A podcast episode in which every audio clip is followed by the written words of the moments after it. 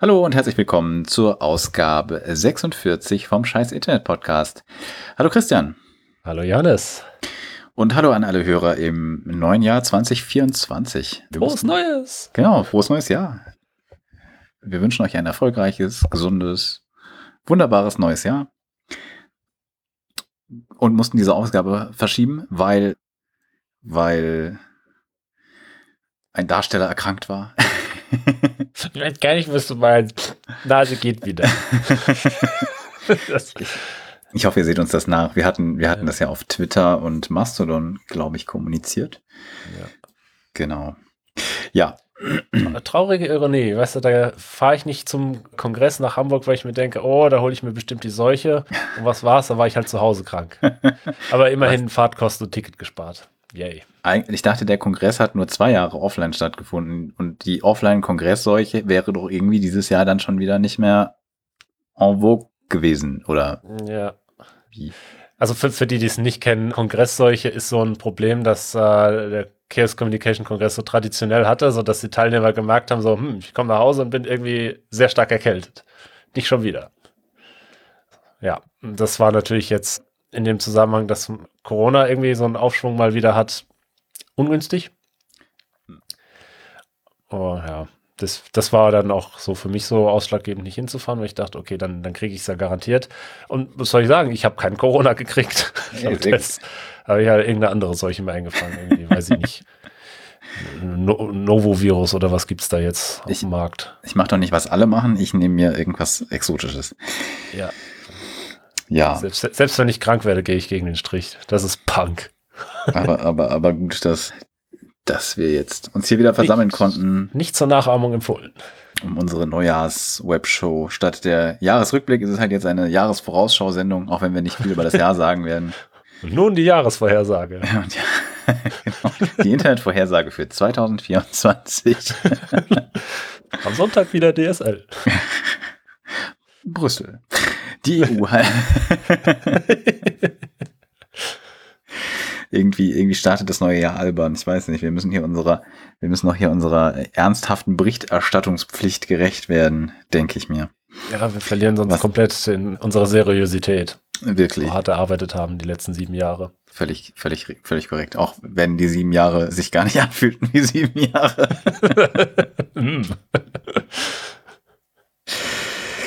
Ja, Gut. Wie, wie, wie, wie starten wir? Es, ihr hat, also, wir, wir könnten so ein bisschen drauf eingehen, dass das ganze Internet natürlich logischerweise, ne, wir hatten, glaube ich, Spotify, Jahresrückblick und sowas, die haben das maybe losgetreten. Diese ganzen Sachen hatten wir, glaube ich, letzte Folge schon angesprochen. Dann äh, kamen jetzt die Weihnachts, Weihnachts-Specials und dann kamen die ja, Neujahrs-Specials. Also das heißt, irgendwelche Special Sales, ne, Steam, GOG, wo auch immer, Nintendo, alle, alle Shops hatten Sales. Jeder hat irgendwie Jahresrückblicke und Jahr Jahresvorschauen ge gemacht und also in, in Podcasts, in Streams, in YouTube-Videos. Wahrscheinlich auch auf Instagram oder so, da ist mir sowas nicht so sehr untergekommen das ist so ein Indikator, in was für einem Milieu man sich so äh, aufhält. Ob die Leute eher den Spotify-Jahresrückblick zuschicken oder den von Steam. Ja. Also, mir haben Leute die eher einen Steam-Jahresrückblick geschickt. Offensichtlich bin ich nicht in der Spotify-Bubble. Makes sense. Den habe ich bei mir auch angeschaut.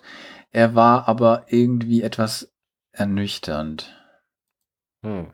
Aber vielleicht deswegen, weil noch nicht erschienene Spiele scheinbar nicht drinstehen. Weil ich habe bei weitem am meisten mein eigenes gespielt. Ich glaube, das nimmt auch wenig Rücksicht darauf, äh, welche Spiele man entwickelt. Das, es zählt nur, wenn man die spielt. Ne? ja, ich habe das, also das ist ja die Sache. Ich habe das ja sehr viel gespielt, aber es ist halt noch nicht raus, wahrscheinlich deswegen nicht gezählt. Ja, ja. ach so, ja. Weil ich glaube, von der Spielzeit habe ich das am meisten gespielt dieses Jahr. Deswegen war, war ich etwas enttäuscht, dass es gar nicht in dieser Liste vorkam. Aber wahrscheinlich, wie gesagt, ist es rausgenommen, weil es noch gar nicht erschienen ist. Und nur unsere Beta-Nutzer und Entwickler, also in dem Fall ich, es spielen können. Ja, aber nee, ich habe auch Spotify-Jahresrückblicke gesehen. Ich glaube, wir haben niemanden bekommen, der den Podcast in irgendeinem Jahresrückblick gehabt hätte. Wir hatten ja, glaube ich, dazu aufgerufen. Naja, kommt vielleicht noch. Im Zweifel nächstes Jahr dann. Also dieses Jahr. Ja, also Wir sind jetzt auch nicht so böse, wenn es da verspätete Einsendungen gibt. Werden auch noch angenommen. Ja. Korrekt, da, korrekt. Sind, da sind wir jetzt ziemlich tolerant. Es gab ja auch so Jahresends Awards. Also ich fand jetzt die äh, Steam Awards ganz witzig, weil die Leute sind anscheinend ein bisschen albern geworden. Äh, Wie, das Internet macht Dinge ironisch? ja. Hä? Also bei, bei Preisen, gerade so bei so, so sowas wie den Steam Awards, finde ich es aber auch schon interessant, dass da so eine, wie soll man sagen, eine Gruppendynamik entsteht, dass die Leute das tatsächlich erfolgreich das durchziehen. Also Starfield den Preis für innovatives Gameplay zu verleihen, ist halt auch echt schon eine harte Nummer. Ja, das, also, ja. Ja, ich meine, über einen leeren Planeten laufen und nichts machen, ist aber auch schon innovativ. Das ist ein Element, das habe ich so in keinem Spiel bisher gesehen. Also zur Zeit von dir, Esther, war das, haben die einen das als Walking Simulator und die anderen, wie, wie, wie nennt man das, wenn man nicht, wie sind Walking Simulators als, als nett bezeichnet? Narrative Games? Nein, oder? Äh, boah, kann sein, ja, doch. Naja, war das sehr narrativ, Starfield? Ich bin mir nicht sicher, ich habe das nicht selber gespielt. Ja, also ich, ich habe auch mehr so auf Reviews geschaut und naja, es ist versucht, was zu erzählen teilweise, aber es kommt echt nicht spannend rüber, weil es ist einfach Klischees zusammengelötet und sehr uninspiriert präsentiert. Spielt lieber Cyberpunk. Das hat ähnliche Handlungsverläufe, aber die kommen echt rüber. Ein anderes Spiel, das Award bekommen hat, ist Red Dead Redemption 2. Den mhm. Labor of Love Award. Das ist der, den man kriegt, wenn man das Spiel besonders lange pflegt und, und liebevoll. Und Red Dead Redemption 2 ist halt bekannt dafür, dass es seit Oktober 2018 keine Updates mehr gibt. Was halt für ein Spiel, das noch relativ viel gespielt wird, gerade auch mit dem Online-Modus, echt schon ein starkes Stück ist. Ich meine, es ist an sich ein, ein, gutes Spiel und hat erstaunlich wenig Bugs dafür, dass es so wenig nachgepatcht wird, aber also der Preis ist noch relativ hoch. Also wenn du es jetzt kaufst außerhalb vom Sale, habe ich geschaut, sind es immer noch 60 Euro. Ui, okay. Das äh, fand ich auch schon etwas interessant. Naja, Rockstar, also die Macher unter anderem von GTA, aber eben auch von Red Dead Redemption Reihe, sind jetzt leider nicht dafür bekannt, dass sie den PC besonders gut supporten würden. Das ist auch als, also GTA 6 wird ja auch erstmal nicht für PC erscheinen, wenn ich das richtig ja, verstehe. Wo, wobei äh, der, die Online-Variante von GTA 5 kriegt ja immer noch Content Packs nachgeliefert, die zwar alle Geld kosten, also es ist ein klarer Cash Grab, aber es ist immerhin Content, der für das Spiel produziert wird. Und GTA 5 ist ja auch schon so ein, zwei Jährchen alt. Ich weiß gar nicht, wie, wie lange muss GTA 5 noch laufen, bis es jetzt ein Webklassiker wird? ich glaube nicht mehr lange. Tatsächlich. Ja. Müsste man schauen. Ich weiß nicht, wann es erschienen ist.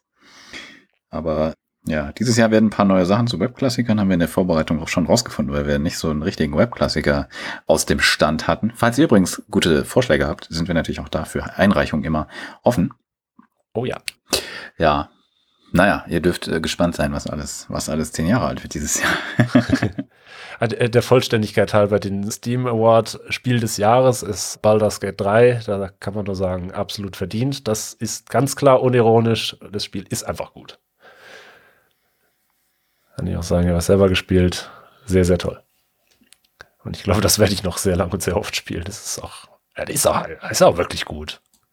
Ja, will ich mir auch mal anschauen. Habe ich bisher noch nicht die, die Gelegenheit zu gehabt. Also tatsächlich GTA 5 hätte schon den, hätte schon, wäre schon zeitlich drin. Also zumindest die PS3 und Xbox 360 Varianten, die kamen nämlich am 17. September 2013 raus. Also das heißt, wow. sind jetzt Webklassiker fähig. wow, wow. Stimmt, das hat ja mehrere Konsolengenerationen überspannt, das Zeug. Das ist verrückt. Xbox 360 ist die, also und PS3 sind die vorletzten. Ja. Das ist richtig lange her. Oh, ich weiß gar nicht mehr, wie eine PS3 aussieht. So alt ist das schon. Meine Güte.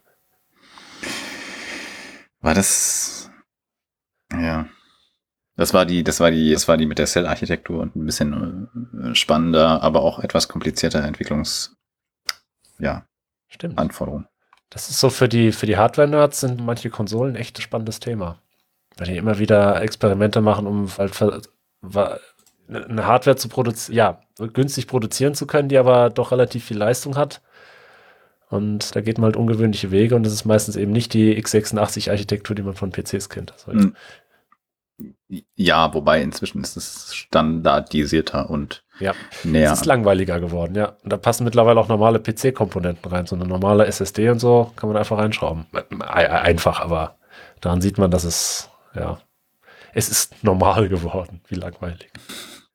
Ja, ich meine, ich habe äh, einen ganz interessanten Artikel darüber gelesen. Emulation ist ja immer mal ein, ein Thema, auch auf YouTube, im Web, generell in, in, in Retro-Fan-Ecken. Da die Switch auf einem, also auf Nvidia Tegra, was halt ein ARM-Prozessor beinhaltet, äh, basiert, soll das ganz gut auf M1 Max oder den, generell den ARM Max äh, emulierbar sein, weil man mhm. halt relativ wenig CPU-Abstraktion machen muss. Fand ich eine ganz interessante, interessante Perspektive. Ah. Okay, das ist witzig. Ja, äh, zu sehr Tech Talk. Wir müssen das Internet, wir müssen das Internet beleuchten. Gibt es irgendwie was in den, in den Rückschausachen? Also die Steam Awards sind, sind, sind passiert. Haben wir sonst Bemerkenswertes in dem Kontext, was wir dringend beleuchten sollten? Mhm. Es war natürlich generell ein bisschen ruhiger, weil viele Leute sicherlich Urlaub haben. Okay, man könnte natürlich annehmen, dass die im Urlaub ins Internet schreiben, aber irgendwie, irgendwie passierte das nicht so ausgeprägt. Vielleicht machen die was mit ihren Families offline oder so. Die sind einfach seltsame Leute. Ich weiß ja auch nicht es, es fühlte sich ein bisschen an, als würde im Internet irgendwie die, die Zeit etwas stillstehen. Das gibt es manchmal im Jahr in, in so einzelnen Momenten.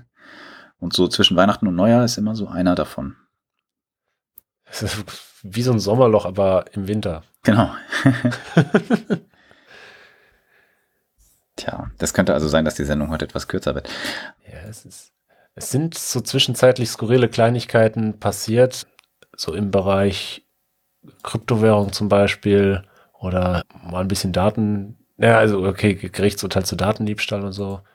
Können ja mal, können ja jetzt mehr so, sollen wir Kleinigkeiten mehr so durchgehen direkt? Ja, vielleicht machen wir nur Kleinigkeiten und dann die Rubriken oder so, oder erst die Rubriken und dann Kleinigkeiten. Ich weiß nicht. Ja, machen wir mal, jetzt wo ich das schon angefangen habe, das, das hier fand ich nämlich ganz toll. Der, der, Artikel auf Heise fängt schon toll an mit dem Titel Kryptogeld, Millionenbeute nach sechs Sekunden. Und da, da muss ich direkt mal gucken, ob das auf Web3 is going fine gelistet ist. Oh, nee, Web, Web3 is going great heißt ja die Seite. Und ja, tatsächlich ist gerade sogar das erste, was da gelistet ist. Das ist also noch äh, brandheiß. Oh, das war auch am 2. Januar. Haha, dann ist das nach diesem lustigen Winterloch passiert. Ja, und zwar, es gibt ja so Smart Contracts und so ein Zeug. Und dann gibt es so Sachen wie, wie heißen die Dinger, so ganz kurzfristige Kredite. Na, hilf mir mal aufs Pferd, wie der Szenebegriff dafür ist. Flash Loan. Du kannst da irgendwie, okay, du kannst dir da irgendwie sehr kurzfristig ein bisschen Kryptogeld holen und das dann auch direkt wieder zurückzahlen. Und dann gibt es irgendwie so einen ganz bestimmten, ganz bestimmten Randfall, wo das System einen Rundungsfehler hat. Mhm dieses, äh, was war es in dem Fall? Ja, gut, äh, Smart Contract bei Radiant Capital, ich weiß, gibt es gar nicht so genaue Angaben dazu, was das ist. Also, ach so, Radiant heißt das Ding, Radiant V2, ja, alles besser machen sollte, ja. So, und das hat jemand rausgefunden, wie man das ausnutzt, und zwar sehr schnell hintereinander, weil es ja eben ein Flash-Loan ist und Krypto-Zeug, das ist ja ganz schnell. Und dann hat er so schnell hin und her geliehen und zurückgezahlt, anscheinend kostet das auch keine Zinsen, dass er damit auf etwa 1902,6 Ethereum kommt, äh, gekommen ist. Das ist umgerechnet, äh, sind das etwa knappe 4 Millionen Euro. Und okay. ja, und, und also da, da, merkt man schon, das muss halt, müssen ziemlich viele Transaktionen gewesen sein genaue Zahl liegt hier leider nicht vor. Die Reaktion der Betreiber war halt so eine Message zu schreiben, so nach dem Motto: Hey, das ist wirklich toll, du machst hier bestimmt einfach nur eine Sicherheitsuntersuchung und hast da einen Bug gefunden, den du ganz bestimmt reporten willst. Lass uns doch mal bitte miteinander reden. Looking forward to chatting soon. So, ja, okay.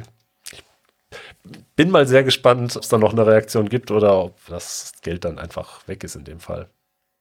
Hm. Bei Kryptowährungen immer ein bisschen schwierig. Ja. Es sei denn, alle einigen sich. Naja, mehr als 50 Prozent der Mining Power. Ja, das gut. Dürfte jetzt da wahrscheinlich nicht so passieren. Es gab nur in anderen Kontexten den Vorwurf, dass man einerseits sagt, die Blockchain ist sozusagen unveränderbar, es sei denn, es ist was, was der Community so wichtig ist, dass sie es halt doch ändern. Das, äh, ja. das meinte ich jetzt gerade, aber ja. Ja, ja, das ist halt auch, also, genau, ich glaube, dass das, da haben wir uns schon mal drüber echauffiert, dass das eigentlich äh, ziemlich widersinnig ist. Es geht nicht, außer man will, dann geht's doch. Genau. Konsequent durchdachtes System. Ja, und dann äh, kam heute so eine so ein Newsartikel, den fand ich einfach so skurril. Ich dachte, das ist jetzt irgendwie Satire. Ich, ich hoffe, das ist jetzt kein Satireartikel, dem ich da auf den Leim gehe, weil hier heißt es einfach, eine Kryptofirma soll sich ihren CEO ausgedacht haben. Hyperverse, ja, beworben von Chuck Norris und Steve Wozniak. Oh, Steve. Oh, ach, das war das mit Steve Wozniak? Okay. Ja. Scheint wohl ein, irgendwie ein Pyramidensystem gewesen zu sein und den CEO, den gibt es anscheinend irgendwie gar nicht wirklich. Also es war so eine virtuelle Person, ja. Und jetzt ist er natürlich da in der Haftung, aber kann man haftbar sein, wenn man gar nicht existiert? Frage an die Jura-Experten. Vielleicht meldet sich jemand freiwillig? Ach nein, warte. Hm. Möchte jemand CEO werden? Fragwürdig. Schwierig. Aber was hatte. Moment, Prominente wie Bassstimme Lance Bass hatten Verwerbevideos an. Hm, krass. Das ist natürlich eine heftige Story. Ja, also das muss man, verstehe ich überhaupt nicht, wie das dazu kommen kann, dass so eine absolut nicht existente Person wo CEO ist, weil ich weiß nicht, lässt das amerikanische System das zu, dass man so überhaupt ohne Nachweis seiner eigenen Existenz irgendwo Chef sein kann? Das, dafür kenne ich das zu wenig, aber ähm ich meine, offensichtlich, es hat ja, es ist ja irgendwie passiert. Ne? Hm. Das muss man halt auch sehr geschickt machen, dass das so, dass man so damit durchkommen kann. Es ist jedenfalls eine sehr weirde Geschichte. ja. Im September. So ein konstruierter Lebenslauf, so von wegen Abschluss an, in Leeds und Cambridge Universitäten, gearbeitet bei Goldman Sachs, Startup an Adobe verkauft. Das muss doch irgendjemand gemerkt haben, dass das nicht stattgefunden hat. Ja, dem einen oder anderen hätte das auffallen können sollen. Das ist ja. richtig. Ja, aber es war halt auch nur eine Metaverse-Firma, Hyperverse. Tja, ja, ist klar, dass heißt. die auch nur einen Hyperverse, Metaverse-Geschäftsführer braucht. Gehe ich mal von aus. Ja. ja. Schon. Da haben halt wild. Leute rein investiert und man geht davon aus, dass es so in der Summe 1,3 Milliarden Dollar waren, die da rein weg investiert wurden. Also ja, ist ja nicht weg, das hat nur jetzt jemand anders. Sehr wild. Ja. Naja, hier steht australisch. Ist das ein australisches Unternehmen? Oh, australisch? Oh, hab ich das? Bin mir nicht sicher. Das ist ein bisschen komisch formuliert hier. Mhm. Naja, also jedenfalls der Heise-Artikel, den ich dazu gerade hier offen habe, sagt am Ende, vielleicht ist das alles nur ein furchtbares Missverständnis. Heise Online lädt Steve Reese Lewis zu einem Interview ein. Wir kommen auch gerne vorbei, wenn er sich bitte meldet. Mal gespannt. Hey. Sehr schön, sehr schönes Wording. Hm. Ja, wenn es da ein Update zu gibt. bei uns ja, würde es also, nicht zuerst, weil wir immer diesen 14-Tages-Rhythmus haben, aber nur irgendwann würde die das dann bei uns mitbekommen. Ja, mit Mr. Steve Reese Lewis, if you want to have a chat with us, please feel free. Feel, feel invited. We have cookies. Der ist so Meta, der kann bestimmt auch Deutsch. Also, ja. Ach so. Ja. Ich habe ich hab mein Bestes versucht. Würde ich, würde ich, würde ich versuchen. äh, würde ich annehmen. Ja.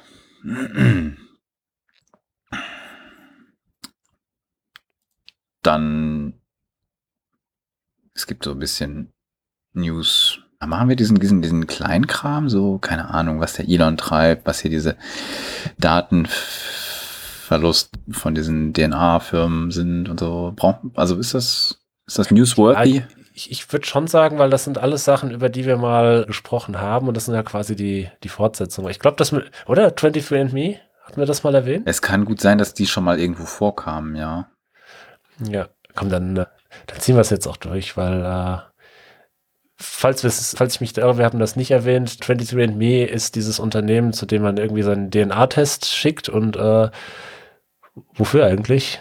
Irgendwie die Ahnenforschung oder sowas machen die dann damit, ne? Das war das. Oder haben sie irgendwie versucht zu machen, bevor sie alles verloren haben?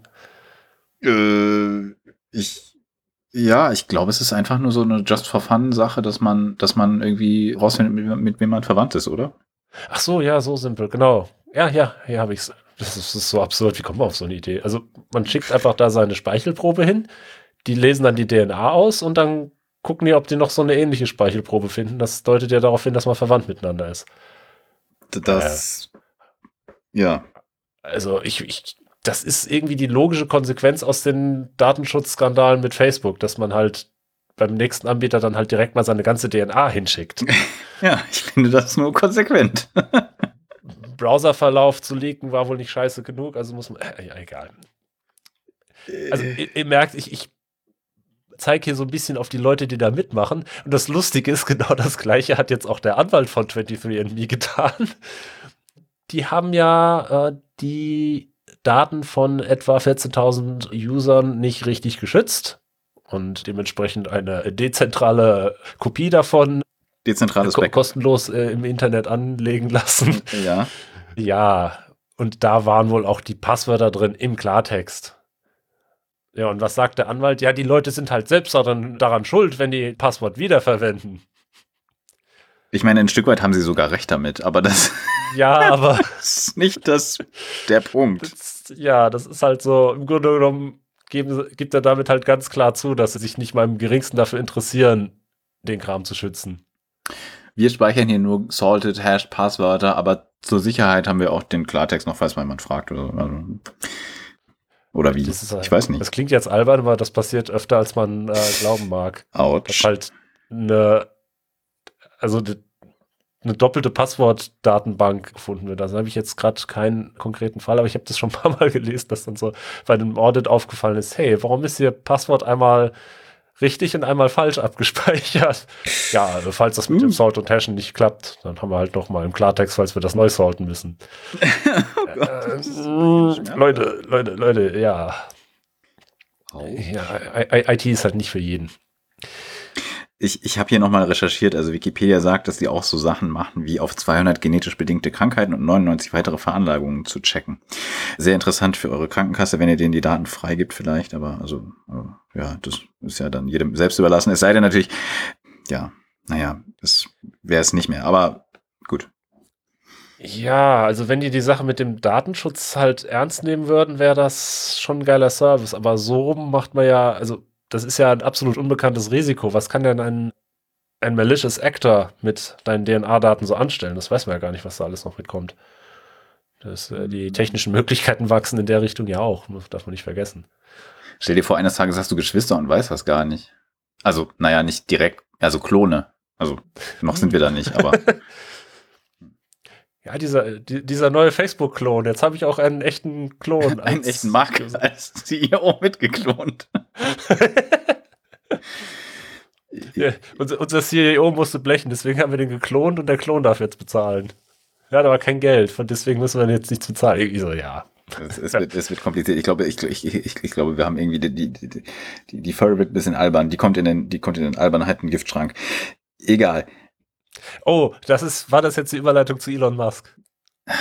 Vielleicht sollte man den auch in den Albernheiten Giftschrank sparen, zumindest wenn man SpaceX-Mitarbeiter befragt. Dann vielleicht schon, ja. Dann, dann hast du vielleicht recht. Die haben nämlich gesagt. Also warte, wir müssen vielleicht kurz zur Erklärung. Also Elon Musk, die meisten Leute kennen den von, von Twitter slash X, aber der hat auch noch eine ernsthafte Firma, also die er ernsthaft betreibt, meine ich. Jetzt bitte. Genau, nämlich SpaceX und da haben die Mitarbeiter sich dazu geäußert, dass die sein Verhalten in der Öffentlichkeit irgendwie peinlich finden und auch so seine Tweets und sowas. Ja, die haben studiert alle, glaube ich. Aber ja, fahr, fahr fort. Akademiker und Singles mit Niveau. Nein, ich will jetzt nicht auf SpaceX-Mitarbeiter rumhacken. Ich denke, das sind alles nette und sehr kluge Leute im Gegensatz zu ihrem Chef. Und das ist halt das Problem, wenn so jemand mehrere Hüte auf hat und dann denkt, ah ja, jetzt bin ich ja der Twitter-Ex, äh, der, Ex-Twitter Elon, hier darf ich ja albern sein. Und, und nur wenn ich im, im SpaceX-Büro bin, dann muss ich, dann benehme ich mich und dann ist ja alles gut. Und naja, das sehen die wohl anders. Hm. Und die sagen auch, ja, das ist doch, jeder Tweet ist de facto ein Unternehmensstatement, weil der ist ja der Unternehmer, der ist ja der CEO. Der Mann hat doch Verantwortung. So, so. Klingt für mich irgendwie schon nach einem Hilferuf, sich damit an die Öffentlichkeit zu wenden. Ja, ja.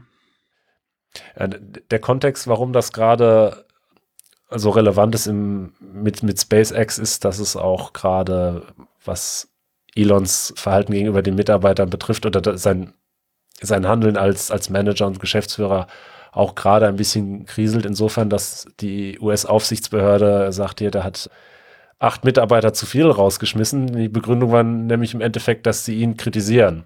Und äh, anscheinend geht das nicht in Amerika. Ich wusste nicht, dass sie überhaupt irgendwelche Arbeitnehmerrechte haben, aber anscheinend haben die welche und das gehört, gehört wohl dazu. Also ja. Ja, also ich meine nicht, dass das nicht eine gute Idee wäre, aber interessant, ja, dass das offensichtlich selbst dort rechtswidrig sein kann. Ähm, da habe ich USA unterschätzt. Könnte aber natürlich auch eine staatenabhängige Gesetzgebung sein. Das weiß ich nicht, aber ich würde es denen zutrauen und möglicherweise, ich glaube, SpaceX müsste auch in Kalifornien sitzen, oder? oder ah, das würde das erklären, weil Kalifornien ist, was so Sachen betrifft, immer relativ gut dabei. Die haben ja auch Gesetze, die so ein bisschen ähnlich sind wie DSGVO und sowas. Ja. Also Kalifornien ist vergleichsweise nah an dem, was wir Deutsche so kennen. Die, ja, Hauptsitz ist Kalifornien offensichtlich. Die Genau, die sind da tendenziell ein bisschen, glaube ich, europäischer als jetzt ich Texas, wo er hingezogen ist oder so. Wobei selbst Texas darf man nicht unterschätzen, also. Aber ja, das, also es könnte daran liegen, aber das weiß ich nicht. Ich weiß nicht, ob Arbeitsrecht in den USA stark staatenabhängig ist. Dafür kenne ich mich zu wenig aus. Jetzt habe ich die aktuelle Zahl auch verscrollt, aber so als Side Note, der Unternehmenswert von Ex-Twitter ist auch nicht mehr der, der höchste. Ja, da gab es eine, also er hat das ja nicht alleine gekauft, sondern er hatte Investoren, die da, soweit ich weiß, auch Gesellschafter sind und nicht einfach nur Kredite gegeben haben. Und einer davon hat eine Wertberichtigung auf diese Beteiligung vorgenommen. Das heißt, im Prinzip haben die gesagt in ihrer Bilanz, wir gehen davon aus, dass das jetzt so und so viel weniger wert ist. Und ich glaube, sie waren bei 11,5 Milliarden Dollar oder sowas wert aktuell. Kaufpreis waren ja, ich glaube, um die 44 Milliarden. Das heißt, es wäre auf ein Viertel ungefähr gefallen. Ich habe jetzt hier einfach mal einen Google-Treffer angeklickt, da ist die Rede von is now worth just 12.5 Billion Dollars. 12,5, okay, ja.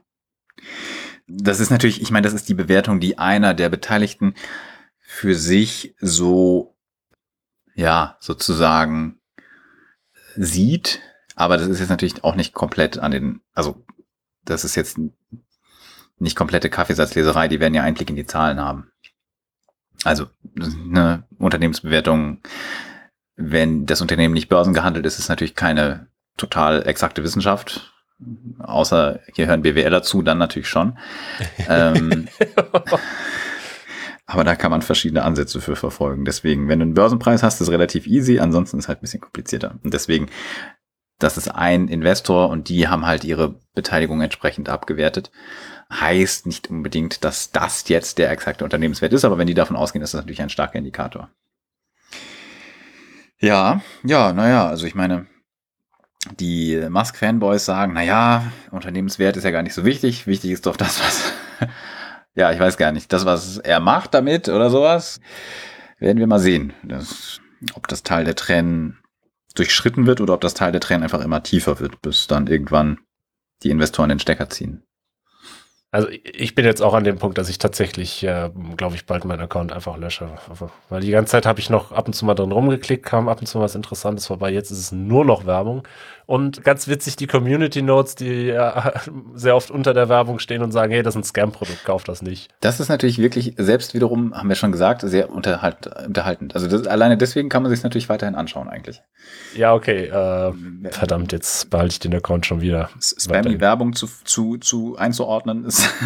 also ich meine, das ist ja fast, also bei aller Schelte der Werbekunden muss man sagen, das ist schon ein interessantes Feature. Auch wenn es nicht unbedingt, glaube ich, dazu beiträgt, den Unternehmenswert zu erhöhen, aber es ist ein interessantes Feature.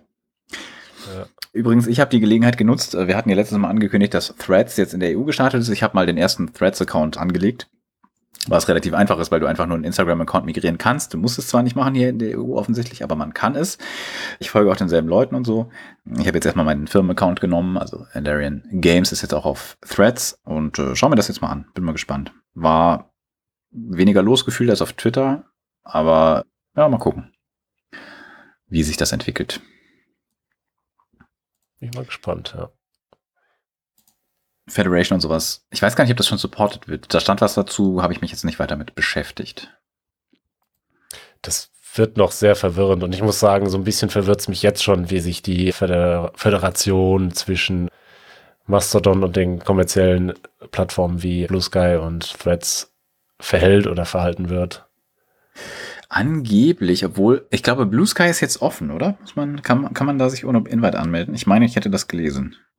Ach so, echt? Dann hätte ich ja gar nicht die Invite-Codes horten müssen. Ich habe keinen einzigen verschickt, ich Arsch. Echt? Oh, du warst das. ja, deswegen hat das so lange gedauert, bis die Plattform groß geworden ist, weil ich habe meine Invites zurückgehalten. Ja. Das tut mir leid. Ich finde das unverantwortlich von dir. Ich habe ein paar verteilt. Allerdings ich hätte auch noch mehr theoretisch gehabt. Ich war ein bisschen zurückhaltend, weil ich immer dachte, ja, vielleicht fragt jemand, dem ich dringend sofort einen geben muss und dann habe ich keinen mehr. Also ich habe ähm, gerade mal geklickt auf bluesky.app und oder ich lese es irgendwie im Biski. Biski. Ja, das ist ein bisschen verwirrend. Äh, das fragt mich jetzt nach einem Invite-Code oder ich soll die Waitlist joinen. Okay, dann war das, dann, sorry, dann habe ich das äh, falsch dann habe ich das falsch eingeordnet. Ha, dann sind sie doch noch was wert. Kann ich auf Kleinanzeigen verhökern. Yes. ah, ich habe fünf Invite-Codes. Wenn jemand fragt, ich kann welche vielleicht rausgeben. okay, dann doch noch nicht frei. Sorry. Zurückrudern. Die, diese Information war offensichtlich falsch. Dafür folgt mir die Piratenpartei des Saarlands dort. Jetzt ist auch schön. Ey, dir auch? Mhm. Was ist das denn? Die, die folgen irgendwie auf einmal jedem. Cool. Hey, oh, why not? Die sind irgendwie mein, mein dritter Follower und mein Account hat nicht mal ein Benutzerbild. Also, ich glaube, die haben einfach auf alles Folgen geklickt. Vielleicht. Hm. Sehr seltsam. Naja. Es gibt, also auf Twitter folgen mir immer knapp bekleidete Damen, die auf ihr Instagram oder ihr OnlyFans verweisen. Das, oder einen direkten Chat anstreben. Das das hat jetzt sehr stark überhand genommen dort. Irgendwie führt die Konversation immer noch zu komischen Links, die man nicht anklicken sollte. Hm. Wahrscheinlich. Ähm, Habe ich jetzt nicht ausprobiert. Ähm, aber, aber sie sind knapp bekleidet. Ist das nicht ein Argument? Das ist eine individuelle Sache. Also Twitch sieht das anders. Wieder Überleitung des Todes auf Doom. Hervorragend. Ähm, äh, Twitch. Da haben wir noch, ist nämlich gerade eingefallen, darüber haben wir letzte Folge geredet. Ja, ja, Twitch ist, Twitch hat ja letzte, wenn ihr auf dem Stand der letzten Folge seid, dann wisst ihr, Twitch hat jetzt Nacktheit akzeptiert. Da ist jetzt vieles möglich, was früher nicht ging. Im künstlerischen Bereich sind da einige, wie soll ich sagen, einige Hüllen gefallen. Aber. Ja, und jetzt sind sie halt zurückgerudert und voll in die andere Richtung umgeschlagen und Netzpolitik.org macht sich da so ein bisschen drüber lustig, indem sie so als Vorschlag, wie man sich bekleiden sollte, ein Playmobil-Figürchen zeigen. So. Bei ihnen zeichnen sich eindeutig keine Genitalien ab. ja, also es gibt da wirklich jetzt so Regeln, da steht dann drin, wir erlauben keine sichtbaren Umrisse von Genitalien, auch wenn sie bedeckt sind. Ja, ja, ja, ja, ja, also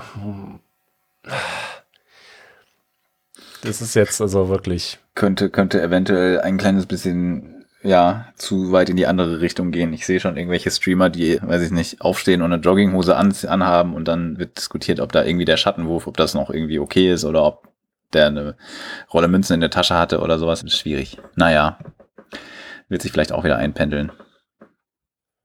Ja. Hm, ja, irgendwie Twitch King of Zurückrudering. Ja, da gibt es jetzt so, also die, die, die, die Definition ist auch so oddly specific geworden, also überspezifisch seltsam, natürlich sehr, sehr viel Definition dafür, was von weiblicher Brust gezeigt werden darf. Also Dekolletés sind irgendwie nicht eingeschränkt, dafür irgendwie der untere Teil der Brust und die Nippel und dann gibt es Leute, die dann so, oder Ah ne, 2021 gab es da schon mal äh, so ein Ding, da hat die Streamerin Twee die Underboob Theory aufgestellt und dann so eine, so eine Schemazeichnung, was davon müsste jetzt eigentlich der legale Bereich sein, wo genau ist da die Trennlinie? Natürlich dieses super spezifische für extrem albern hält. Ja, also ja, ich meine, okay, andererseits alles, was erlaubt ist, wird offensichtlich ausgereizt. Manchmal können Streamer untereinander schon selber nicht verstehen, was da alles erlaubt ist. Ich glaube, es ist es ist natürlich auch nicht ganz einfach, solche Regeln allgemeingültig für alle zu formulieren, aber. Ja, aber ja. Die, die, die Sache von wegen äh, Schwimmbekleidung erlauben, aber Unterwäsche nicht. Das ist ja eigentlich so fast das gleiche, nur in einem anderen Stoff. Also es ist halt schon irgendwie. Aber ist das nicht tatsächlich halt sogar Gesetzeslage in Deutschland, dass du, das eine wäre Erregung öffentlichen Ärgernisses und das andere nicht oder so? Oder ist das Fake News? Mm, ja, es, das könnte stimmen und das ist halt auch bescheuert, ja. Ja, okay, das mag sein. Also man muss natürlich dazu sagen, dass die, die, die Regelmacher von Twitch nicht die einzigen sind, die da einen an der Waffel haben. ja. Das, äh, ja. Ich bin ja. mir da auch nicht ganz einig, ob das jetzt von seitens Twitch vorauseilender Gehorsam ist oder ob die tatsächlich da gewisses Feedback von der Werbekundschaft bekommen haben oder von irgendwelchen anderen Akteuren, die halt diesen. Na, es, es, es gibt ja dieses ich nenne es jetzt mal das amerikanische Klischee, dass die, obwohl sie irgendwie die größte Pornoindustrie haben auf der Welt, auch gleichzeitig gegen jegliche Form von Pornografie und Sexualität sind. Und das, das, ist, komisch, ja. das ist ja irgendwie komisch religiös geprägt, sodass sie da irgendwie, naja, es ist in diesem Sumpf hängen. Ich, ich könnte mir fast vorstellen, dass die einfach so ein bisschen ihre, ihre eigene, ihre eigene, ihren eigenen Mut so plötzlich irgendwie ein bisschen krass fanden und dann äh, den, die Berichterstattung darüber ein bisschen zu, ja, irreführend, um dann stark zurückzurudern. Aber ich weiß es natürlich nicht, was da abgegangen ist. Ich weiß auch nicht, ob das irgendjemand weiß. Ja, das, das ist natürlich jetzt das Blöde. Ich habe das auch leider in, in, in, der Zeit nicht beobachtet. Okay, das klingt jetzt ein bisschen spicy, aber ja. Man weiß ja nicht, ob das vielleicht dann auf einmal zu weit gegangen ist, sodass sie dann irgendwie also, mit den Färbekunden, also, ja. Also was auf jeden Fall passiert ist, ist, dass für eine Weile, also mehrere Tage, glaube ich, dieser ganze Art-Bereich, also äh, wie heißt das? Also Creative, da gibt's so, so künstlerische Bereiche auf Twitch, dass das sehr stark dominiert war von Leuten, die halt nackte äh, Anime-Charaktere zeichneten oder ich glaube auch nackte also nackte, nahezu fotorealistische Bilder mit KIs generierten, was dann wiederum so ein bisschen Schwierigkeiten bei der Abgrenzung produzierte. Ah. Und das hat natürlich in dem Moment schon Überhand genommen. Andererseits muss man natürlich sagen, okay, das wäre jetzt wahrscheinlich nicht das gewesen, was die Leute da die ganze Zeit machen, weil ich meine, ja, es gibt da ein Interesse für, aber es gibt da auch andere Plattformen für. Es gibt, also, ich weiß nicht, ob sich das nicht eingeruckelt hätte. Aber wie gesagt, also gerade bei einer amerikanischen Plattform kann ich auch verstehen, dass sie sich dann gesagt haben, so, ups, das war vielleicht, da haben wir jetzt selber ein bisschen Angst vor unserer eigenen Liberalität. Lass mal lieber ein bisschen bisschen zurückrudern. Wer weiß, was sonst konservative Anleger denken. Ja. Ja, das, das meine ich ja auch mit voraus einem Gehorsam, dass einfach mit einer zu, oder zu viel Angst vor einer negativen Reaktion haben und das Risiko nicht eingehen wollen. Ja. Ja, naja. Es, es wundert mich jetzt nicht sehr, dass das wieder zurückgenommen wurde, dass es jetzt, ne, jetzt in der anderen Richtung eingeschränkt wurde. Ja, naja, mal sehen. Das wird bestimmt auch nicht das letzte Wort sein. Ja, WhatsApp, das kommt wieder wie üblich. Morgen, nach, nachdem wir diese Aufnahme hier fertig gemacht haben, ist wieder, weiß ich nicht. Darf man sich beim Propellern filmen oder so? Ihr wisst, was ich meine. Flugsimulatoren natürlich.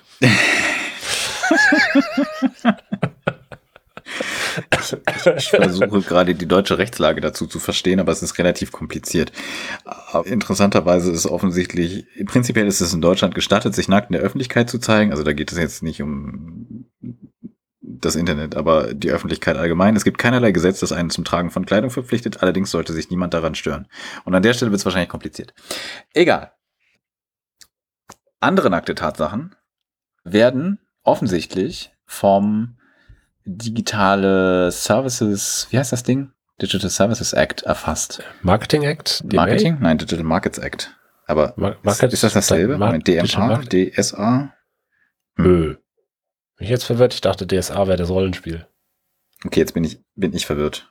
Heißt es nicht Digital Services Act auch? Ähm, Nein. Ja. Also jedenfalls die EU-Gesetzgebung, die Plattformen reguliert, über die wir schon berichtet haben. Digital ähm, Markets Act heißt das Ding. Markets Act. Aber gibt es nicht auch einen Services Act? Ich bin gerade irritiert. Vielleicht habe ich mir auch falsch gemerkt. Dann, dann, dann sorry dafür. Es gibt digitale Dienstegesetz. Heißt das nicht Digital Services Act? Ich, ich, ich, ich bin verwirrt. Das ist richtig, wenn man es so übersetzt, ja. Vielleicht, vielleicht ist auch einfach, haben Leute das falsch übersetzt. Das ergibt keine, keinen Sinn. Also, jedenfalls, für die Pornoriesen X-Videos, Pornhub und StripChat heißt es, gelten inzwischen, gelten den, demnächst ähnliche Auflagen für, für Google und Facebook. Heißt, sie werden strenger, also Bericht in Netzpolitik, streng gegen illegale und nicht einvernehmliche Inhalte vorgehen müssen. Ne? Das ist so ein bisschen die, das Thema, so Sachen wie Revenge-Porn und sowas. Das war bisher schon illegal. Da gab es auch schon mal, ich glaube, da haben sogar die Zahlungsprovider die boykottiert, meine ich, äh, zum Teil. Jedenfalls gab es da schon mal Vorgehen dagegen. Das ist noch, natürlich auch klar. War bisher auch schon illegal. Kritisch sieht Netzpolitik und haben wir auch schon mal vorgewarnt, aber dass verpflichtende Alterskontrollen damit ebenfalls kommen könnten.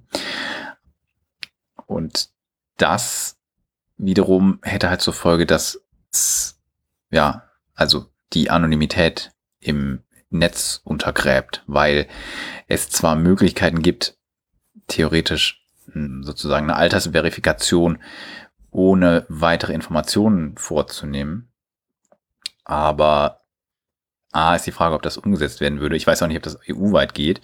Äh, theoretisch würde der neue elektronische Personalausweis das erlauben. Den unterstützt aber niemand. Und niemand hat die PIN dafür und das. Oh, hast du mitgekriegt, dass die diese PIN-Rücksetzungsbriefe, die kostenlosen, mit denen man den die PIN zurücksetzen konnte, wenn man sie nicht mehr hatte, oder ich glaube auch das aktivieren konnte, dass die nicht mehr, dass die nicht mehr angeboten werden. Ich glaube ab Ende Januar. Dem ähm, Innenministerium ist das zu teuer. Ne. Wie überraschend. Übrigens, es gibt beides, Digital Services Act und den Digital Markets Act. Ah, deswegen. Die ich dachte unterschiedliche doch. Scopes und die Sache mit den App Stores, die ist eher der Services Act. Ah, ich, ich dachte doch, das also ist da, da, da okay, jetzt dann, dann klärt sich das.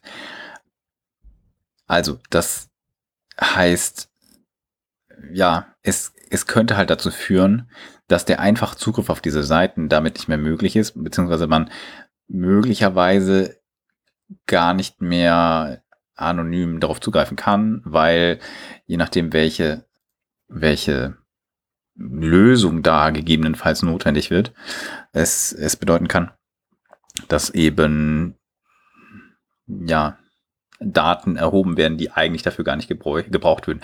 Ich, ich wäre auch bei dem deutschen Personalausweis kritisch. Ich würde generell diese Altersverifikation als, als problematisch sehen insbesondere da auch die Größe der Plattform als Kriterium zu nehmen, ist irgendwie Quatsch, aber mm, ja, meiner Meinung nach ist das, ist das irgendwie keine gute Idee. Ja, der, der Artikel verweist darauf, dass Australien beschlossen hat, dass es keine existierende Technologie gibt, die zur Altersver Alterskontrolle hinreichend geeignet wäre und um, um Minderjährige mit Sicherheit von solchen Seiten fernzuhalten und deswegen keine Alterskontrollen eingeführt hätte, was ich interessant finde, weil Australien häufig sehr restriktiv ist. Hm, ich bin mal gespannt, was das heißt, weil ne, wenn du Jugendschutz betreibst und damit ja versuchst, Jugendlichen den Zugang zu diesen Seiten zu sperren und damit aber alle anderen aus ihrer Anonymität zwangsweise raus holst, dann finde ich das nicht ausgewogen. Man könnte das zuerst glauben, aber ich meine, es ist unrealistisch anzunehmen, dass es nicht genug Ausweichmöglichkeiten für Jugendliche gäbe, auf Pornoseiten zuzugreifen. Und dann unter dem Gesichtspunkt halte ich es halt für, für unangemessen, eben alle anderen Nutzer zu de-anonymisieren. Man kann das natürlich, wie gesagt, anders sehen, aber das wäre meine Perspektive darauf. Also weder werden Jugendliche nicht in der Lage sein, auch diese Altersverifikation im Zweifel zu erfüllen, weil es ja jetzt nicht so, dass niemand Zugriff auf einen elektronischen Personalausweis haben wird und die, die PIN dazu rausfinden kann. Im Zweifel wissen das die Kinder besser als die Eltern. Und andere Portale halten sich halt einfach nicht an europäische Rechte. Und was die Sperre von Zugängen betrifft, haben wir ja auch schon oft genug gesagt, dass das keine gute Idee ist und auch nicht wirklich zielführend. Das heißt, man würde damit nur ein paar der größeren Anbieter etwas einschränken, aber und, und der Nutzer, aber eben eigentlich nichts wirklich für den Jugendschutz tun. Nur so ein bisschen an der Oberfläche kratzen, meiner Meinung nach. Und dann halte ich es halt für unangemessen. Und ich stelle mir da auch die Frage, ob das wirklich sinnvoll ist, den Zugang zu diesen größeren Portalen schwieriger zu machen allgemein, weil das sind ja so, ich sag mal, vergleichsweise die seriöseren, die dazu gezwungen sind, gewisse Arten von Qualitätskontrolle zu machen und so ein bisschen auf Legalität zu achten, was so die, die Inhalte betrifft, die sie überhaupt so haben. Also jetzt mal abgesehen davon, wer die schaut, aber dass das so von sich aus zum Beispiel keine, was war das, Gewaltpornografie oder sowas ist. Ja, Revenge Porn, solche Sachen. Ja, sowas, ne? Das ja. ist ja, da sind die großen Plattformen ja jetzt so einigermaßen bereinigt von. Aber da gibt es halt garantiert eine Unmenge an kleineren Plattformen oder alternativen Plattformen, die das Zeug massenweise haben, nicht zuletzt irgendwelche Imageboards, die à la Fortran so überhaupt nicht moderiert werden oder sogar eher das Ziel haben, eher da, ich, ich, ich nenne es mal rebellisch zu sein. Ich, welche war das? Ich glaube, 8chan oder so. Da, wo die Leute hingehen, die bei 4chan gebannt sind. oder was? 7chan? Ir irgend so ein anderes Chan halt mit einer anderen Zahl. Ja, es gibt noch mehr von der Sorte und 4chan ist eben nicht das Schlimmste. Deswegen, also dann lasst doch die Leute lieber auf den größeren, etwas saubereren Plattformen ihre äh, Zeit verbringen. Naja, gut. Ja. Es ist wie mit Legalisierung von Substanzen und so, ne? Lass die Leute doch das, das kontrollierte Zeug kaufen und nicht das Dreckige von der Straße kratzen. Also, dazu sehe ich das. Ja, ich meine, okay, es wird nicht ganz so krass irgendwie äh, organisierte Kriminalität finanzieren wie die Prohibition im im, im Drogenbereich, aber es ist jedenfalls, glaube ich, keine gute Idee. Wie gesagt, also es wird jetzt nicht Jugendliche davon abhalten an, also ne, es gibt immer noch Tauschbörsen, es gibt immer noch Darknet, es gibt immer noch, weiß ich nicht, BitTorrent, es gibt, also, du kannst ja jeden, also es gibt immer noch irgendwelche Länder, deren, deren Rechtslage oder Rechtsdurchsetzung, ich sag mal, im Zweifel kommerziellen Interessen einen höheren Stellenwert einräumt als ungefähr allem anderen. Das ist jetzt nichts, wo, wo viel gewonnen werden kann. Deswegen halte ich das auch für keine gute Idee. Naja, mal sehen. Ich, ich hoffe, dass ich, also meine, meine Befürchtung ist einfach, dass man, deswegen bin ich auch kein Freund des neuen Personalausweises, der früher E-Personalausweis hieß, bis das Ganze PR-technisch ein bisschen verbrannt war, weil das dazu führen könnte, wenn man das besonders einfach online nutzen kann, dass Leute viel zu viele Daten verifizieren, um irgendwelche banalen Sachen online zu tun. Deswegen, ich würde das für hoheitliche Aufna Aus Aufgaben wäre, würde ich das okay finden, aber für alles andere möchte ich das eigentlich gar nicht eingesetzt sehen. Vielleicht noch für Bankkonten oder ja, so notarielle Geschichten. Aber das wäre auch ungefähr alles. Ja, da, wo es wirklich, wirklich zwingend notwendig ist, als Person identifiziert zu werden, ja. Aber ansonsten würde ich auch da eher zur Zurückhaltung raten. Ganz dringend. Identitätsdieb Identitätsdiebstahl ist ein Problem. Gerade wenn man seine DNA irgendwo hochgeladen hat. Na gut, wenn du deine DNA hochgeladen hast, dann ist es vielleicht auch wiederum nicht dein vorrangiges Problem. Glaubst du zumindest. Aber ja, gut. Naja. Kann also, der DNA-Fingerabdrücke nachzüchten kann, jetzt wird's spannend. Ich glaube nicht, aber das, äh, ich weiß es nicht. Übrigens noch eine, noch eine kurze, noch eine kurze Side Note, die ich sehr interessant fand zu dem 23andMe-Thema. Ich habe einen Podcast gehört, das ist jetzt nicht die Podcast-Empfehlung, weil den Podcast haben wir schon mal empfohlen, aber bei der Junkie, der, der Gangster, der Junkie und die Hure oder die Herrin, ich bin mir nicht sicher, ob der Titel wirklich gewechselt wurde, bevor ihr euch irgendwie wundert, das ist ein SWR 3 Podcast. Also wir sind hier völlig im öffentlich-rechtlichen ja, Kinderparadies unterwegs, alles gut. Da war Marc Binnecke zu Gast. Die meisten kennen ihn wahrscheinlich, der macht halt äh, diverse Sachen online und wie offline, ist unter anderem Kriminalbiologe. Und der hat gemeint zu dem Thema, wie, wie kritisch sind DNA-Datenbanken und äh, ganz provokant gefragt, würde man nicht Verbrechen einfacher aufklären können, wenn man sozusagen von jedem Bürger einen genetischen Fingerabdruck hätte? Da meinte er, also das ist aus diversen Gründen, Gründen wäre das eine wirklich furchtbare Idee und äh, kommt bloß nicht auf die Idee, sowas jemals zu fordern. Er meinte aber, das Kind ist ein Stück weit in den Brunnen gefallen, weil diese, diese kommerziellen Angebote wie 23andMe allmählich so viele Daten haben, dass über Verwandtschaften dieser Zustand fast schon da ist. Also du kannst offensichtlich oh. sehr stark eingrenzen, mit wem jemand verwandt ist über solche kommerziellen Datenbanken.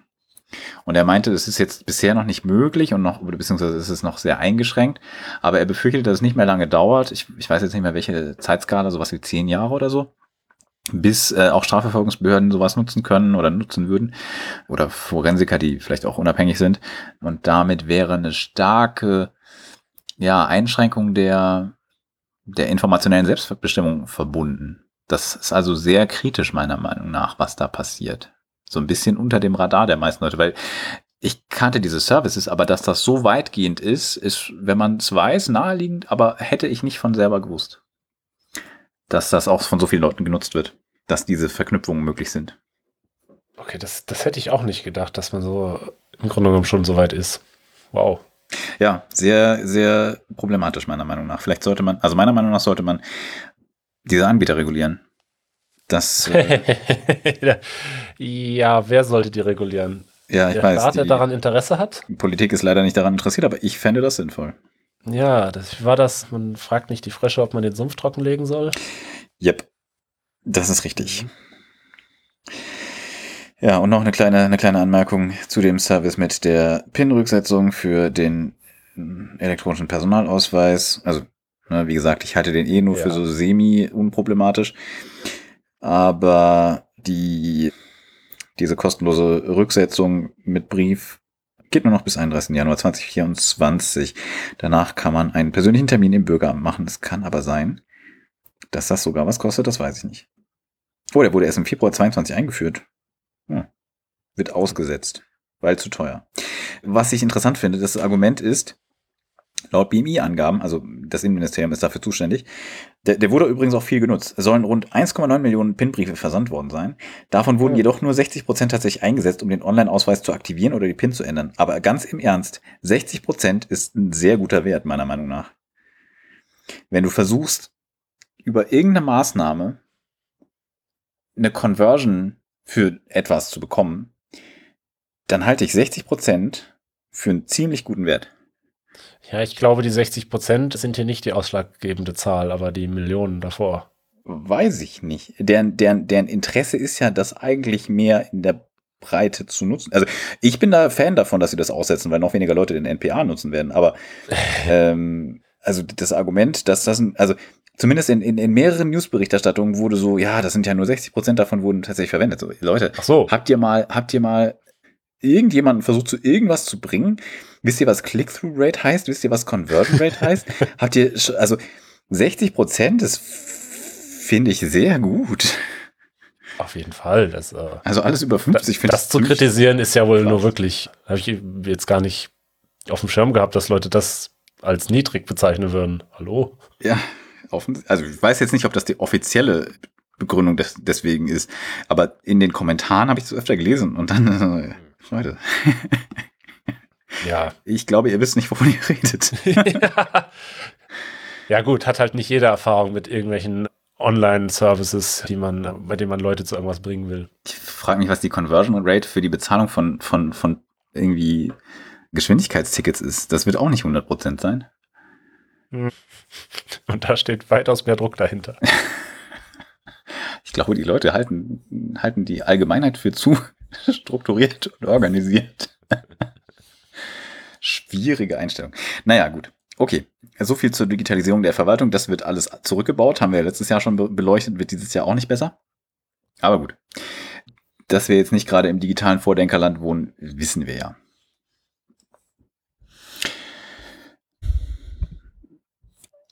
Kurzer, kurzer Schwenk in den, in den, wie soll ich sagen, in den Panoramateil Bibi-Klassen aka Bibis Beauty Palace, hat sich zurückgemeldet, nachdem sie anderthalb Jahre nicht auf Social Media war. Sie möchte sich jetzt mehr darauf fokussieren, dass sie sozusagen so eine Influencer-Life-Balance hat und nicht mehr alles teilen muss, sondern so ein bisschen mehr auch ihr Leben von ihrem Content trennt. Aber wenn ich das richtig verstehe, dann, dann sollte sie wieder da sein. Zumindest so auf, auf Instagram, meine ich.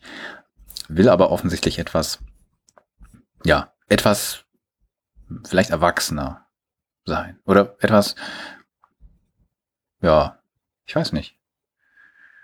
Etwas, mm, mm,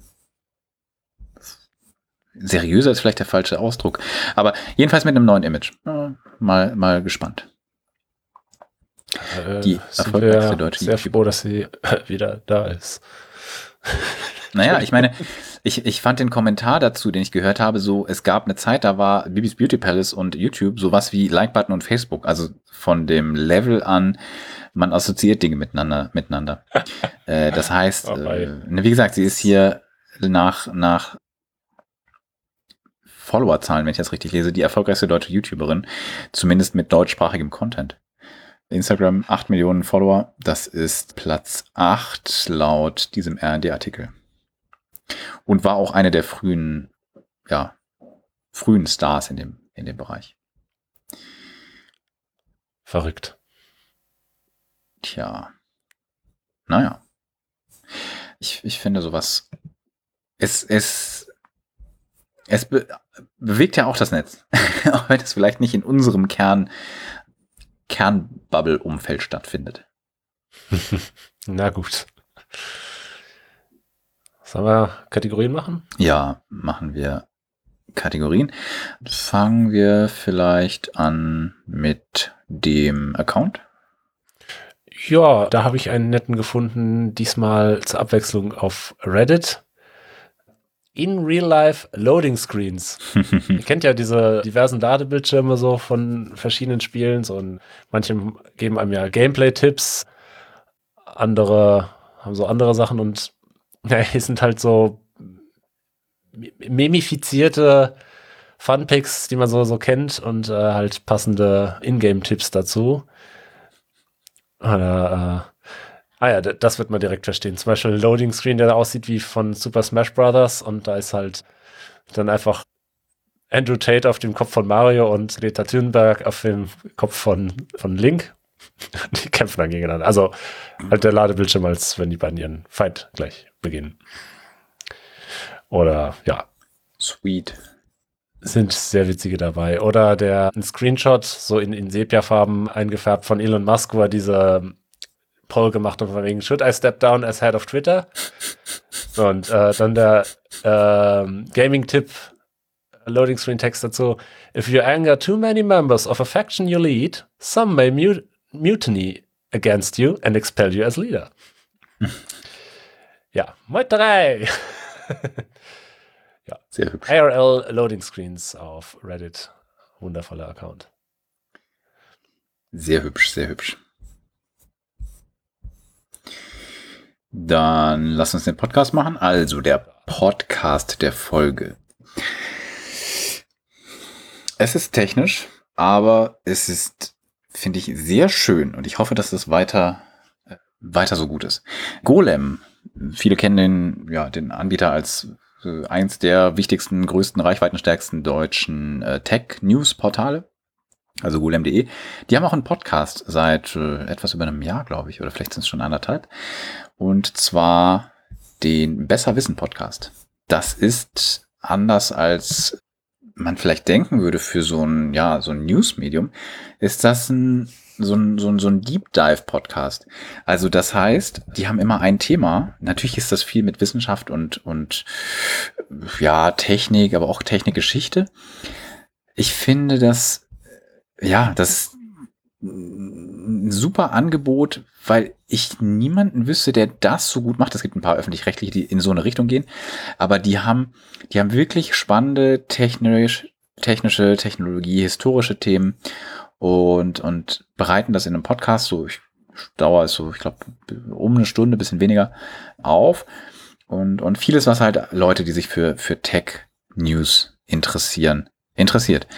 Ne, so Sachen wie, ja, Linux und Linux, ja, Retro-Computing, wie OpenOffice zu LibreOffice wurde, womit Nvidia wirklich Geld verdient, das Analog-Computer-Museum, Software-Patente, die Patentlösung des EPA,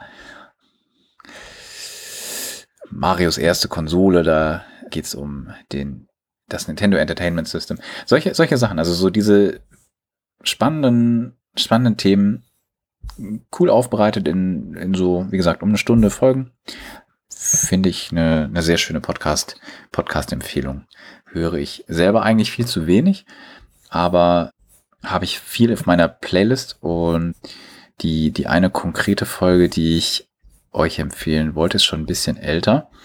Und zwar, was wir Xerox Park verdanken. Also Xerox Park war die sozusagen die Research-Abteilung von Xerox, die machen ja eigentlich so Kopierer, aber da kommt sehr viel in Sachen äh, grafischer Benutzerinterfaces her. Also die, die Folge kommt, ist vom, vom April letzten Jahres, aber ja, das ist jetzt nur eine rausgegriffen, die, wenn ihr euch dafür interessiert, die ihr euch äh, anhören könnt, aber generell finde ich den super Podcast.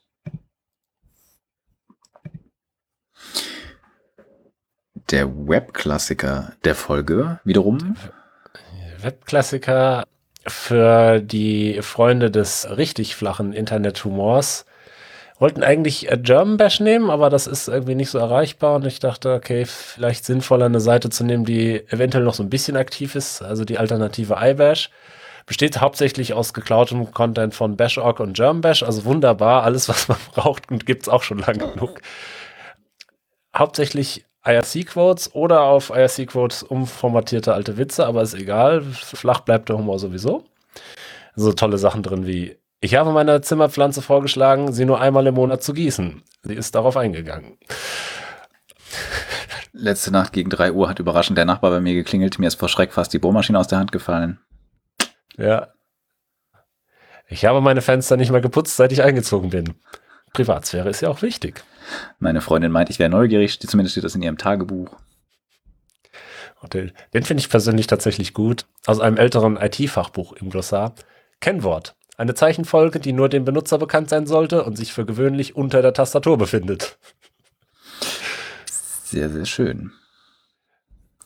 Ist einfach toll dazu stöbern, wenn man mal wirklich flachen Straightforward-Humor braucht, weil mir ist das nicht. Aber manchmal ist das halt genau das, was man braucht und dafür es, äh, danken wir dem Internet. Es spricht aber auch noch, es ist auch so, ne, das ist natürlich für einen Webklassiker perfekt. Also ich bin hier gerade auf Drum Bash äh, in der Wayback Machine, verlinken wir auch.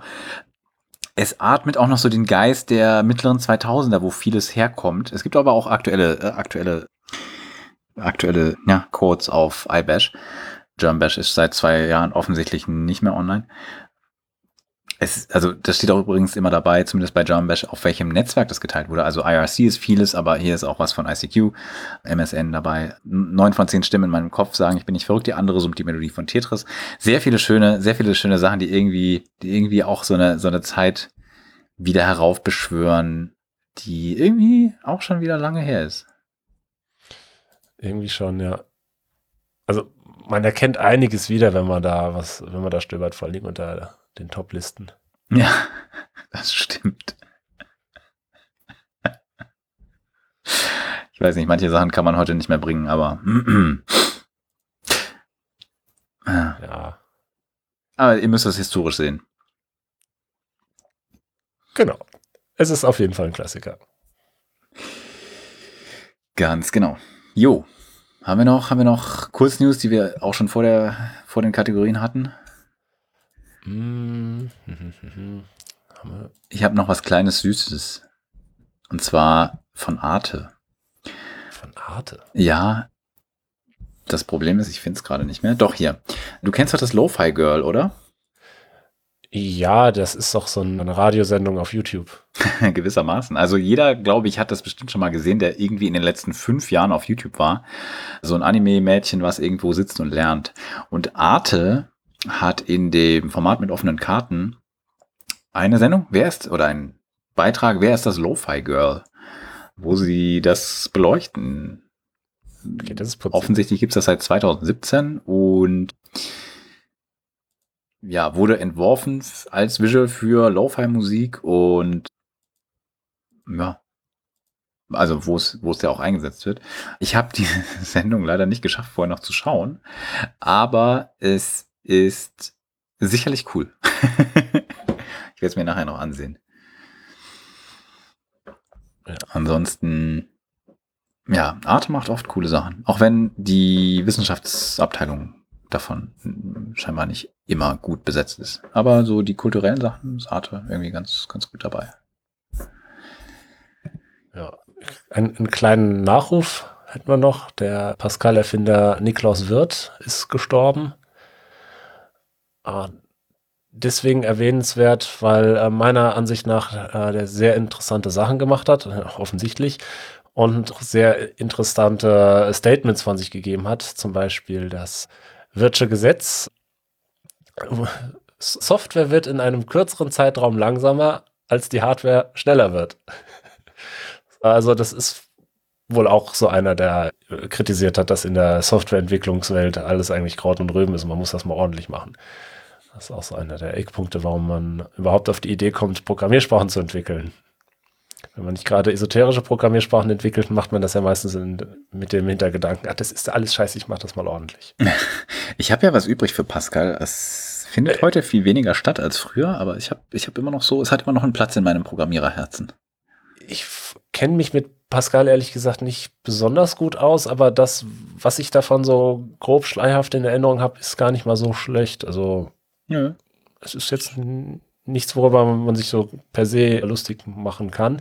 Es ist halt nur einfach diese, diese typische Motivation. Und das ist aber auch was Sympathisches. Also ich wollte das jetzt nicht, nicht negativ bewerten. Also die Intention in der Computer-Softwareentwicklungswelt was ordentlich zu machen, ist eine sehr wichtige und äh, solche Leute braucht man immer wieder. Grundsätzlich. Zu, zu, zu dem Thema, äh, Dinge werden in Hardware nicht so schnell schneller, wie sie in Software langsamer werden, habe ich übrigens gestern eine wunderbare Anmerkung gehört, und zwar in einem anderen Podcast, den wir vielleicht auch mal empfehlen können, mit Marc-Uwe Kling. Da ging es ums Thema Science Fiction, ja, Science Fiction Schriftsteller sein, sozusagen. Wie, wie bezeichnet man das? Also, da hat er sich mit einem anderen Science Fiction und Schriftsteller unterhalten, so über ihre, über ihre Arbeit. Und da meinte, da ging es auch unter anderem um Tools, also mit welchen Programmen schreiben die. Und meinten beide natürlich nicht mit Word. Und irgendjemand Bekanntes soll angeblich mit Works 2.0, glaube ich, schreiben. Das ist ein, müsste eine DOS-Version sein. Die ist im Übrigen auch sehr viel schneller als alles, was dann unter Windows kam, an, an Works und Word. Und der Grund soll sein, weil das noch nicht abgestürzt ist, wenn Dokumente länger als 100 Seiten sind. nicht, dass das in Word jetzt passieren würde, aber ich fand es sehr hübsch, dass die das da so als Argument dargestellt haben. Es könnte auch die Reaktionsgeschwindigkeit sein, weil die die Reaktionsgeschwindigkeit von solchen Textverarbeitungstools, irgendwie Works oder Word unter DOS ist, glaube ich, unter Windows, äh, nie wieder erreicht worden. Ja, das ist eine ganz seltsame Krankheit. Also eigentlich wäre es heute wieder dazu in der Lage, aber irgendwie sind da so komische Animationen, sodass der, der Cursor so komisch rüberrutscht, wenn man tippt. Oh Gott, ja, das Macht ist das ganz furchtbar. Oh Gott, oh Gott, oh Gott. Ich weiß das nicht, was diese UI-Designer dazu getrieben hat, so einen Schwachsinn zu machen. Das System soll sich doch so schnell anfühlen wie möglich und nicht so, so, so schwammig. Das fühlt sich wirklich an, als würdest du da über so eine langsame Remote-Desktop-Verbindung arbeiten. Also was ich, also was sie ja. sich dabei gedacht haben. Gut. Das, also, das, deswegen benutze ich auch lieber Vim als Word. Ausschließlich deswegen. Einziger Grund. Genau das ist der Grund. Karl Klammer wäre jetzt ein Argument dagegen, aber gut. Ja, ich glaube, Clippy kriegst du auch auf der Shell gebacken. Da gibt es äh, genug Tools.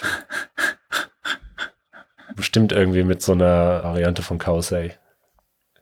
Bestimmt. Aber das heißt jetzt alles Copilot, habe ich gehört. Das ist ja noch langsamer. Keine Werbung. Sicherlich, sicherlich. Naja, ich meine, für irgendwas ist, also, ne, ist das nicht so? Es gibt doch so, ein, so, eine Regel, dass alles so lange Zeit braucht, wie es hat. Es gibt doch bestimmt eine ähnliche Regel, dass alles so viel Rechenleistung braucht, wie es hat. Und wenn du ein komplettes Azure Riesencluster hast, dann wirst du auch dahin kommen, dass du es auch nutzt, oder nicht? Du meinst das Microsoftsche Axiom? Ja, ich glaube das. ich glaube genau das. ich habe für die ganze CPU bezahlt, ich werde die ganze CPU nutzen. Ja, you heard it here first. Ja, das Schöne ist, wenn die CPU stärker ausgelastet ist, sinkt die Gasrechnung. Ja, oh, das, da habe ich mit René Pickard ein interessantes Interview ge ge gehört. Ich weiß gar nicht mehr, in welchem Kontext das irgendwo auf YouTube an mir vorbeigelaufen ist. Der macht in Blockchain Sachen und der meinte, da ging es darum, dass er super innovativ ist und anders als andere Leute in, ich weiß nicht, ob er in Norwegen, Schweden, irgendwo in den, in den nordischen Staaten wohnt er.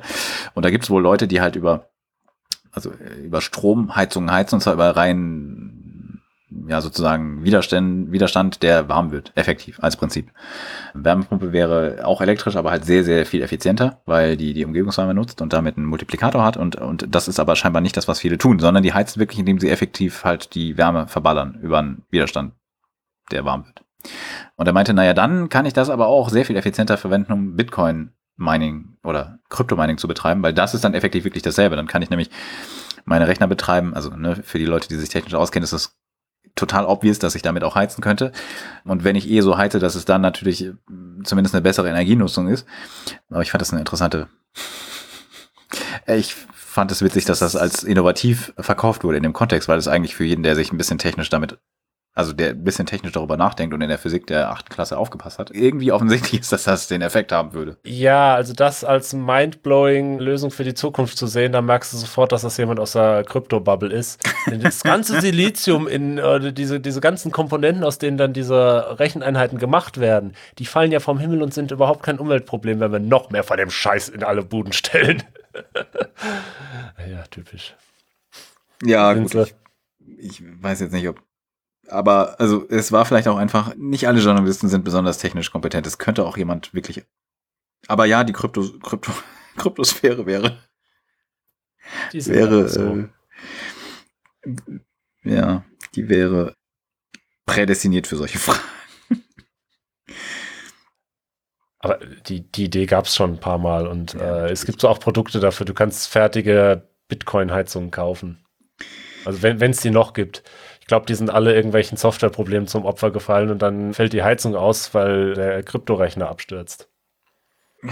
Das wäre natürlich traurig. Also Leute, wenn ihr mit Strom heizen wollt, das an sich ist eine gute Idee, dann besorgt euch eine Wärmepumpe. Das ist nämlich generell eine sehr gute Idee, weil ihr damit davon profitiert, dass A, das ein sehr cleveres thermodynamisches Konzept ist und B, dass ihr einfach eure Umgebung ein bisschen abkühlt. So. Und die funktionieren bei relativ bei erstaunlich kalten Außentemperaturen noch. Ich weiß nicht, ob es in Norwegen im Winter noch richtig hinhaut, aber ich, ich glaube schon. Das ist. Ja, prinzipiell. So, es, es geht auf jeden Fall für, für, für Deutschland locker durch jeden Winter, den wir haben. Ja, im Worst Case kannst du immer noch auf die, auf die einfachste Wärmeproduktion an der Stelle setzen, dann brauchst du halt mehr Strom. Aber ja. Ja, ein bisschen zuheizen im Notfall, aber es ist in fast allen Fällen nicht nötig. Und wenn doch, dann fangt doch mal an, das Haus zu isolieren als nächste Investition. Ich bin gerade, ich bin gerade überrascht, dass es auf Finanzfluss, was ja ein, finde ich, sehr interessanter Finanz-YouTube-Kanal ist, Interviews zum Thema Lightning Network auf Bitcoin mit René Pickard gibt. Das ist doch ein super krass technisches Thema. Hm. I'm surprised. Naja, witzig. Ich hätte nicht gedacht, dass Lightning Network bei Finanzfluss vorkommt. Aber okay. Nun gut. Haben wir noch Themen? Sonst würde ich sagen. Nö. Ich glaube nicht mehr. Habt einen guten Start dieses Jahr. Wir sprechen und hören uns in zwei Wochen wieder. Wenn ihr Themenvorschläge habt, Feedback, dann meldet euch gerne. Äh, vielen Dank an die Steady Supporter. Wenn ihr zu Weihnachten zu viel Geld bekommen habt, ne? Wisst ihr, was ihr tun könnt. Ansonsten joint im Discord, schreibt uns gerne, folgt uns auf Social Media und empfehlt uns weiter. wenn ihr denn mögt. In dem Sinne, macht's gut. Bis zum nächsten Mal. Und tschüss.